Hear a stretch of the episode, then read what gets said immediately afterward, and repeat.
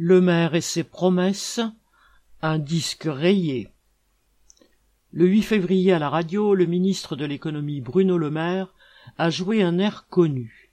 Le gouvernement se préoccuperait de bien rémunérer le travail. Il a répété que le gouvernement fait, citation, tout pour protéger les Français de l'augmentation des prix, fin de citation, et promis la fin de l'inflation, d'ici 20 2022, fin citation.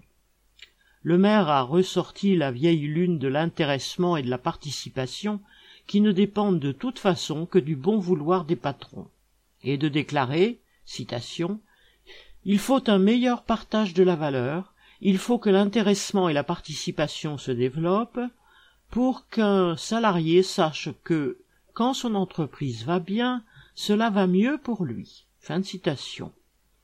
La prime de participation est en théorie obligatoire pour toutes les entreprises de plus de 50 salariés.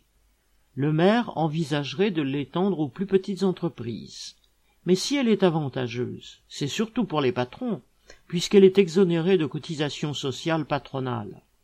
Quant à la prime d'intéressement aux bénéfices, elle est censée varier en fonction des résultats de l'entreprise.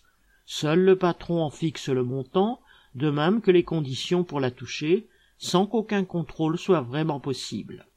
Son montant varie ainsi souvent, par exemple en fonction de l'assiduité du salarié, ce qui donne un prétexte de plus au patron pour faire pression sur les travailleurs.